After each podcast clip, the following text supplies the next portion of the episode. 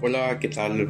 Bienvenido nuevamente a este espacio de perlas psiquiátricas. Mi nombre es Walter Villalobos y pues este es un esfuerzo de traerles información importante eh, o acercar un poco ciertos conocimientos que tienen que ver con la salud mental de forma integral y hoy voy a hablar de un tema que tal vez es un poco difícil de entender que tiene que ver con salud mental pero de a poco en este episodio y en los siguientes vamos a tratar de entender por qué la importancia a nivel de tener un buen, digamos, una buena salud digestiva y cómo eso repercute al tener una buena salud mental o alcanzar un bienestar a nivel mental.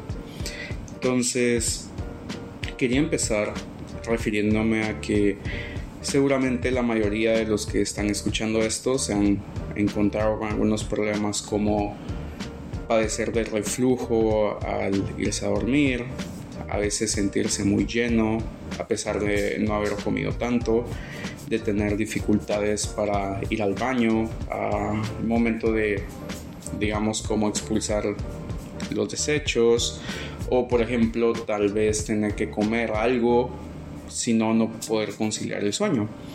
Y todo esto o todas estas problemáticas que les acabo de mencionar pueden ser como tan comunes que incluso muchos de nosotros las empezamos a considerar no necesariamente digamos como un problema y tampoco las consultamos. Eh, y entonces, digamos, como todas ellas empiezan a ser consideradas como algo que está en nuestras vidas y que va a estar ahí siempre. Hay estadísticas que muestran que casi tres cuartos de la población presenta alguno de los síntomas que yo les dije, que nosotros empezamos a conocerlos como reflujo gastroesofágico, indigestión, constipación, gases, acidez estomacal o dolor y que tendemos a normalizar, como les estaba diciendo. Sin embargo, todos estos síntomas no deberían de presentarse y son señales de que algo no está bien con nuestro sistema digestivo. Si nosotros logramos cambiar un poco lo que comemos, y aquí viene lo interesante y lo puntual de este episodio de los siguientes, si logramos cambiar cuando comemos, estos síntomas podrían controlarse haciendo que dejen de aparecer o disminuyendo mucho su frecuencia y su intensidad. A veces quiero empezar acá con esto y es que pensamos que nuestro sistema digestivo tiene la capacidad de procesar comida en cualquier momento, em, ya que pues tiene que funcionar siempre, ¿no? Podemos pensar nosotros, bueno, pongo un poco de comida en mi boca y en cualquier momento que yo quiera y tiene que procesarse, tiene que pasar, digamos, como la respuesta de, de mi sistema digestivo, ¿no? Sin embargo, nosotros tenemos nueva información y en los estudios se centran en saber que eso no es así. Todo lo relacionado con la alimentación, desde tener hambre hasta cómo la digerimos y la eliminamos, ocurre con un ritmo circadiano. Sí, exactamente al igual que hablábamos del sueño, exactamente como les voy a seguir hablando de otras cosas. Es decir, tiene un momento óptimo de funcionamiento dependiendo del horario en el que lo hacemos. Por lo tanto, la comida en horarios inadecuados no solo desajusta la rutina que tiene que llevar nuestro sistema digestivo, sino incluso este desajuste puede llevarnos a padecer enfermedades y enfermedades crónicas. Podemos nosotros empezar a entender que, bueno, quiero yo centrarme en explicarles un poco, digamos, cómo es el proceso digestivo, porque esto nos va a servir muchísimo para hablar de cómo nosotros podemos entonces hacer algunos cambios. Y es que el proceso digestivo inicia con, digamos, lo dividimos en algunas fases. La primera fase nosotros le llamamos fase cefálica y bueno, importante mencionar que cada una de estas fases, justo como estaban pensando, tiene también su propio ritmo circadiano. Entonces, esta primera fase, como les decía, nosotros la llamamos cefálica. ¿Por qué? Porque ocurre en conexión entre el cerebro y la boca.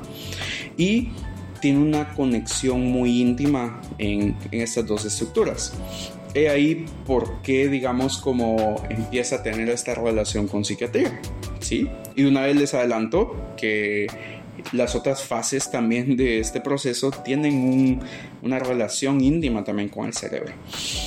Cuando nosotros pensamos en, en comida, cuando pensamos en comer, cuando hablamos de la comida o hablamos de comer, incluso cuando la vemos, cuando la olemos, o a veces, por ejemplo, no pasa ninguna de estas y solamente se acerca la hora de comer, nuestro cerebro manda una señal a nuestra boca para que comience a producir saliva. Esta saliva va a contener algunas enzimas que sirven como un primer paso para degradar la comida y que entonces cuando la comida llega al estómago la pueda recibir de una forma más óptima para los siguientes pasos que le toca a ella, como vendría a ser la absorción y que se distribuyan los nutrientes a nuestro organismo. Entonces, al momento que la boca entra en contacto con el alimento, se produce aún más saliva. Y en este momento el cerebro entonces le empieza a indicar al estómago que comienza un proceso de un primer proceso de secreción de ácido gástrico que va a servir para recibir este primer alimento que viene de la boca. En esta primera fase se va a liberar más o menos un tercio de todo el ácido gástrico que es necesario para la digestión de la comida. Y vean qué esencial es este dato. Un pequeño bocado de pan, un trozo de chocolate, eh, un traguito de jugo de naranja o una copa de vino o una pequeña mordida de manzana es suficiente para activar todas estas señales de las que les estoy hablando ahorita. Es decir, que inicia el proceso digestivo, que incluyendo lo que ya hemos visto y lo que falta para que se termine, puede quedar activo durante varias horas. Entonces, ¿qué sucede? Sabemos de otros episodios que todas las células de nuestro cuerpo tienen un ritmo circadiano y que existe para un correcto funcionamiento de cada una de ellas. Por lo tanto, cada uno de nuestros órganos, cada uno de nuestros sistemas. Entonces, por ejemplo, en la tarde, cuando se supone que todas nuestras células, todos nuestros órganos y sistemas deberían de empezar a relajarse porque van a prepararse para descansar, para dormir y entonces repararse, reparar cada una de estas células, hacer en ese momento una comida muy copiosa o hacer una comida muy tarde altera nuestro ritmo circadiano en todos nuestros órganos y entonces se generan distintos mensajes también dentro de todos nuestros órganos. Por ejemplo, cuando hacemos una comida muy copiosa puede elevar eso nuestra temperatura corporal y mandarle un mensaje equivocado a nuestro cerebro y a nuestros órganos eh, haciéndoles entender cómo que debemos activarnos, se ponen en marcha todos los sistemas para absorber la comida, haciendo que sea más difícil, por ejemplo, ir a dormir. Entonces, regresemos un poco a lo que estábamos hablando. La secreción de saliva en nuestra boca también tiene un ritmo circadiano. Durante el día se produce 10 veces más saliva que durante la noche. Nosotros creemos que esta disminución en la producción durante la noche es algo que nos ayuda a mantenernos dormidos. Aunque también por esta razón a veces nosotros nos levantamos con la sensación de que tenemos la boca muy seca. La secreción de saliva durante el día ayuda a neutralizar el ácido gástrico que se secreta en el estómago y que a veces puede estar subiendo de él hacia el esófago y hacia la boca. Entonces hace una especie de bloqueo. Sin embargo, ¿qué sucede? La cantidad de saliva que se produce durante la noche puede no ser suficiente para que se bloquee, digamos, este ácido, es decir, que esto no ocurra. Entonces, comer muy tarde puede producir un exceso de ácido en el estómago y si ese ácido pasa al esófago y a la boca y no hay suficiente saliva para neutralizarlo, ahí pueden iniciar los síntomas de reflujo de los que les hablaba al principio. Y esto podemos platicarlo todavía un poco más. puede empezar, digamos, como a suceder de una forma constante. Entonces empieza a causar daño, a causar inflamación permanente en el esófago, eh, en dientes, incluso el estómago. Entonces, volvamos un poco otra vez.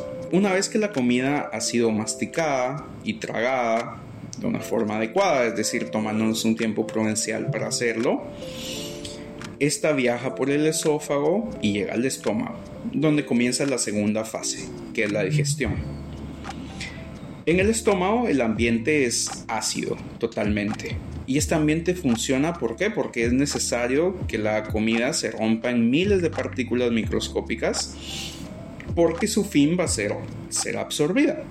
Entonces, también acá viene algo importante. Este ácido que se produce en el estómago debe permanecer ahí, solamente en el estómago. Y el trabajo la labor que se realiza para contener el ácido en ese estómago viene dada por dos principales esfínteres que son, digamos, músculos que se aprietan para contener el ácido en el estómago. Un primer esfínter es el que separa el esófago del estómago y un segundo esfínter es el que separa el estómago del resto del intestino. Cada uno su función, como les digo, es contener el ácido que se produce en el estómago. Imaginen esto, el ácido contenido en el estómago es tan fuerte que incluso cuando nosotros comemos ensaladas, eh, lechuga, espinaca, que llevan bacterias que se encuentran ahí, el ácido es capaz de acabar con ellas, de matarlas. Pero una producción excesiva de ácido, incluso cuando el ácido es producido durante el día, puede, digamos, como causar reflujo o puede causar daño y gastritis. Y también, al mismo tiempo, una reducción de la producción de ácido también es mala. ¿Por qué? Porque estas bacterias de las que yo les decía que pueden entrar por por la comida, pueden causar daño, pueden empezar a causar daño. Y también, digamos, como hay algunas otras bacterias, algunos otros microorganismos que habitan de forma normal en nuestro sistema digestivo, seguramente lo han escuchado, que se llama microbiota, es decir, microorganismos que habitan de forma eh, normal en nuestro sistema digestivo y que tienen una relación o una simbiosis, se le llama, es decir, nosotros aprovechamos que ellas existen en nosotros y ellas aprovechan también de existir en nosotros. Entonces, ¿qué sucede? Si hay una reducción en la producción de ácido, esto permite que también haya un desbalance en esta cantidad de microorganismos que nosotros tenemos y entonces ¿qué sucede? Les permite que puedan reproducirse, que puedan proliferar y causar ciertas enfermedades. Entonces, eso y también, por el otro lado, si hay menos ácido gástrico, los alimentos no se van a romper bien como yo les estaba comentando. Entonces hay dificultad, digamos, como para poder hacer que el alimento sea dividido, o sea, eh, o que se pueda romper.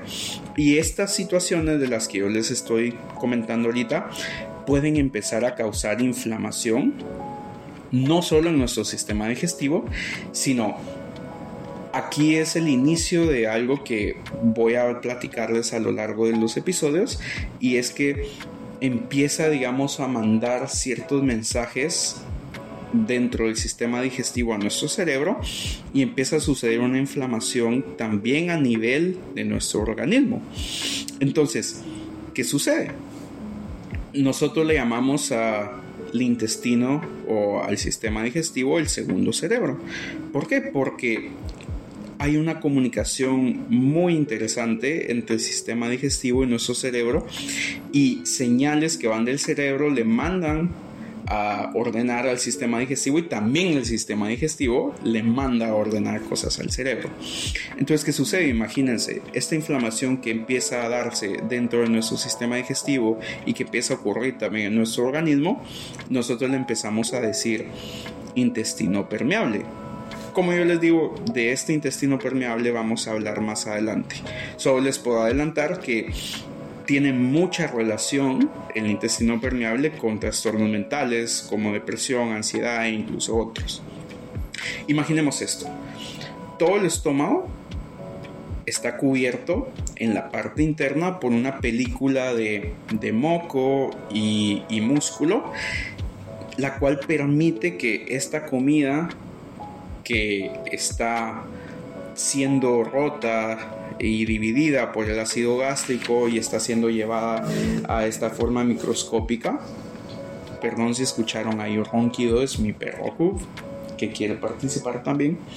Como les decía, entonces eh, este ácido que está ahí siendo dividido de forma microscópica para que pueda ser transportada y absorbida es necesaria esta película interna en el estómago para que el estómago no sufra ningún daño mientras se hace esto. Porque les estaba diciendo, el ácido es bastante fuerte, se necesita que sea así.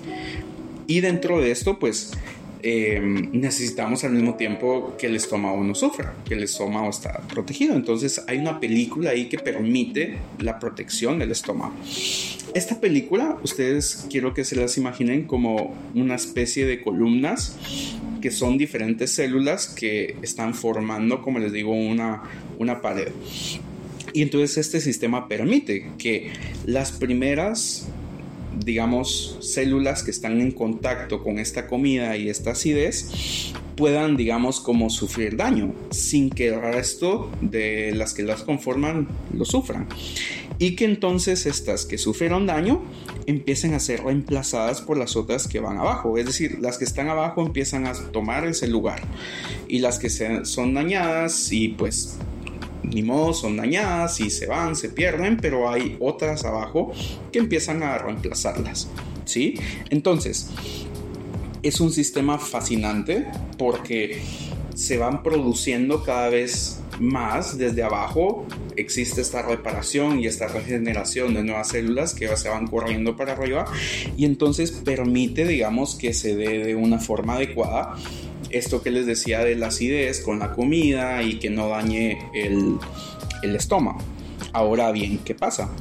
Cuando existe una pérdida muy grande de estas células y que no es posible reemplazar de una forma óptima, entonces se abre la posibilidad que el contenido del estómago empiece a entrar en contacto con un lugar donde se empieza o se puede empezar a ir, digamos, como a nuestro organismo. Entonces, imagínense esto como que fuera una especie de tuberías de, agua, que ustedes saben, mientras la tubería esté intacta, pues el agua va a fluir hacia donde tenga que ir en el sistema que está conectado. Pero si yo a ese sistema le abro un pequeño agujero o una pequeña grieta, a pesar que pueda seguir corriendo agua del el punto A al punto B, se empieza a perder agua, se empieza a, em, a ver esta, esta pérdida de, de lo que va en la tubería. Entonces, por eso se le puso este nombre de intestino permeable. ¿sí? Entonces, imagínense, este daño a nivel químico, a nivel mecánico, es decir, hay una pérdida de la estructura de, nuestro, de nuestras células claro, nuestro estómago, nuestro intestino, nuestro sistema digestivo se, se, trata de reparar a él mismo, ¿sí? Él trata de reparar el daño. Pero ¿qué sucede? A veces hay tanto daño a este nivel que de forma normal, es decir, en un momento fisiológico normal del día a día, se reparan más o menos entre 10 y 14 de estas líneas que nosotros podemos ver desde las más altas hasta las más bajas. Eh, esto en un día, digamos, como, como normal. Pero como ustedes ya estarán pensando, este proceso de reparación, este proceso en el cual se ve qué es lo que se debe de, de reparar, es también circadiano. Es decir, corresponde a un ritmo. Cada vez que nosotros vamos a dormir, una hormona que secretamos de nuestro cerebro, que se llama hormona de crecimiento, es enviada a nuestro organismo y en nuestro organismo pues llega a nuestro sistema digestivo y le dice a nuestro sistema digestivo, hey, quiero que repares estas líneas que fueron dañadas durante el día y quiero que monitorees el daño y vayas haciendo estos parches o vas reparando esta tubería que, que tuvo algunas fallas. Entonces, parece ser que la liberación de ácido en el estómago, que aparece cada vez que comemos, también tiene un componente circadiano. Se ha visto que la producción de ácido es alta durante el día típico, es decir, entre las 8 de la mañana y las 10 de la noche, y que la producción de ácido durante la noche es 5 veces más de la que se produce en el día. Es decir, con la presencia de comida se aumenta la producción casi 10 veces más de lo que hay sin comida. Así que ustedes pueden sacar la conclusión. Cuando hay comida durante la noche, la producción es 100 veces mayor en ese momento que en cualquier otro momento durante el día. Esto significa entonces que cuando comemos una manzana, por ejemplo, durante la noche, nuestro estómago va a producir 100 veces más cantidad de ácido para esa manzana, a diferencia que si nos comemos la manzana, por ejemplo, a mediodía. Se cree que este es un mecanismo de defensa que desarrolló nuestro estómago para asegurarse que durante la noche, si alguna bacteria o algún patógeno se colara a, él, la acidez que está dentro del estómago pueda destruirlo y que no logre avanzar. Entonces, pensemos en esto.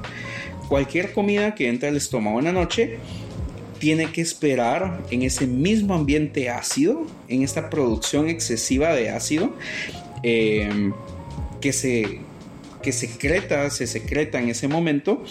Em, y que hace, digamos, que, la comida que, está ahí eh, se empieza a destruir, pero esta producción excesiva em, hace que la cantidad de ácido que se produce haga que sea más lenta, digamos, como su camino, más lenta su absorción, más lento todo. ¿Sí? Más lento de lo, lo que debería de ser o de lo acostumbrado. Entonces, incluso ustedes pueden pensar en esto. Esta cantidad excesiva de ácido, la cantidad y el momento en el cual sucede, hace que también tenga más chances de poder salir del estómago. ¿sí? Es decir, escapar hacia el esófago o a través del intestino, causando en ambos casos enfermedad. Según la cantidad de comida, esta puede pasar en el estómago entre 2 o 5 horas, ¿sí? Y luego de eso pasar a los intestinos donde van a venir más procesos que forman parte de la digestión. Digamos que luego del estómago esta sería como la fase intestinal como yo les estaba diciendo, los intestinos no están adaptados para manejar la acidez del estómago. Así que una vez la comida que entra a él, hay diferentes cosas que se encargan de reducir y neutralizar la acidez que puede venir del estómago. Em, estando aquí en este intestino, pues la comida no se mueve por sí misma es empujada, es torcida y es apretada por diferentes músculos que rodean el intestino para que vaya recorriendo el, camino. Las células que se encuentran en el intestino detectan estas señales de que hay algo ahí y esto activa el movimiento que expande y contrae los músculos. Esto produce una especie como de, de ola o movimiento que empuja la comida por toda su trayectoria hasta el colon o hasta la parte final. Sabemos entonces nosotros que una vez la comida es digerida y los nutrientes son absorbidos totalmente, las heces alcanzan al final del intestino entre 24 y 48 horas después. Y sí, claro, como hemos aprendido con todas las cosas acá, este movimiento del intestino también tiene un ritmo circadiano. Se ha visto que es más activo en el día y en la noche es muy lento. Y es por esto que para nosotros no es típico ir al baño a, hacer eh, nuestras necesidades fisiológicas, pues excepto tal vez a orinar en medio de la madrugada. Claro. Entonces, si comemos mucho y nos acostamos de forma rápida, Esto no permite que la comida se mueva por este camino del intestino tanto como debería y causa los problemas que ya mencionamos. Y esto va siendo más evidente aún mientras más envejecemos. ¿Por qué? Porque nosotros nos hemos dado cuenta que mientras más envejecemos, eh, todos nuestros músculos van poniéndose débiles, van perdiendo tono, van perdiendo fuerza. Entonces también los músculos de nuestro sistema digestivo. Cuando esto sucede, el impulso eléctrico que genera o que debería de generar, digamos como el movimiento de la comida para que vaya em, avanzando se vuelve muy débil. Entonces pensemos, si nosotros nos acostamos de forma horizontal, sin que la fuerza gravitacional nos ayude, la comida no va a pasar al ritmo que nosotros necesitamos que pase, sino que va a estar súper mega lento. Entonces, termino con este consejo la charla de hoy si ustedes tienden a tener esta costumbre de comer muy tarde, traten de disminuir un poco la cercanía de la última comida con su hora de irse a acostar o de irse a dormir. Traten que se, sea por lo menos unas 3, 3 horas y media antes de irse a dormir. En lugar de comer ir a acostarse y ver televisión. Eh, lo mejor es tener el hábito, por ejemplo, de caminar un poco o ponernos a hacer algún quehacer en la casa que requieran que estemos de pie. Y hacer que la gravedad nos ayude a que esta comida se pueda procesar en lugar de ir en contra de ella y que nos cause ciertas enfermedades o síntomas de los que ya les platiqué, como reflujo. Entonces, fue para mí un gusto empezar a platicar de este tema que es fascinante y ustedes se van a dar cuenta cómo en los siguientes episodios vamos a ir amarrando eh, de por qué fue necesaria esta primera introducción y por qué para mí es importante, digamos, como entender un poco de esto y cómo ustedes pueden empezar a controlar ciertas cosas, eh, como les estaba diciendo. Por ejemplo, hoy la primera de ellas tratar de no comer tan tarde o tan cerca de cuando me voy a acostar. Em, eso ha sido todo por hoy. Mi nombre es Walter Villalobos y nos vemos en el siguiente episodio.